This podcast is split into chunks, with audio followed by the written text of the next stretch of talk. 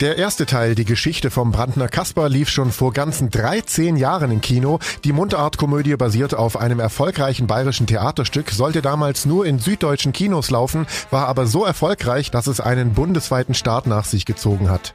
Mit Bulli in der Rolle des Borndelkramer, also quasi Gevatter Tod in Witzig und Josef Filzmeier auf dem Regiestuhl, auch kein Wunder. In Teil 1 betrügt der Brandner Kasper den tollpatschigen Borndelkramer und ergaunert sich mehr Lebenszeit. In Teil 2 der Born Borndelkramer und die ewige Liebe verliebt sich, wie der Titel es schon sagt, der Borndelkramer in eine Sterbliche und zwar in die hübsche Gefi. Was ist denn bloß los? Da stimmt doch was nicht. Da drin, da puppert ja gerade so, als ob ich ein Herz hätte. Und im Bauch auch. Da flagt es richtig. Als ob da lauter Stubenfliegen drin wäre. Daraufhin geht der Borndelkramer einen Deal mit dem Teufel ein und das sorgt natürlich für ordentlich Chaos. Der Borndelkramer und die ewige Liebe ist eine von Michael Bulli Herbig selbst erdachte Fortsetzung und man merkt auch den ganzen Film über an, dass das sein ganz persönliches Herzensprojekt war.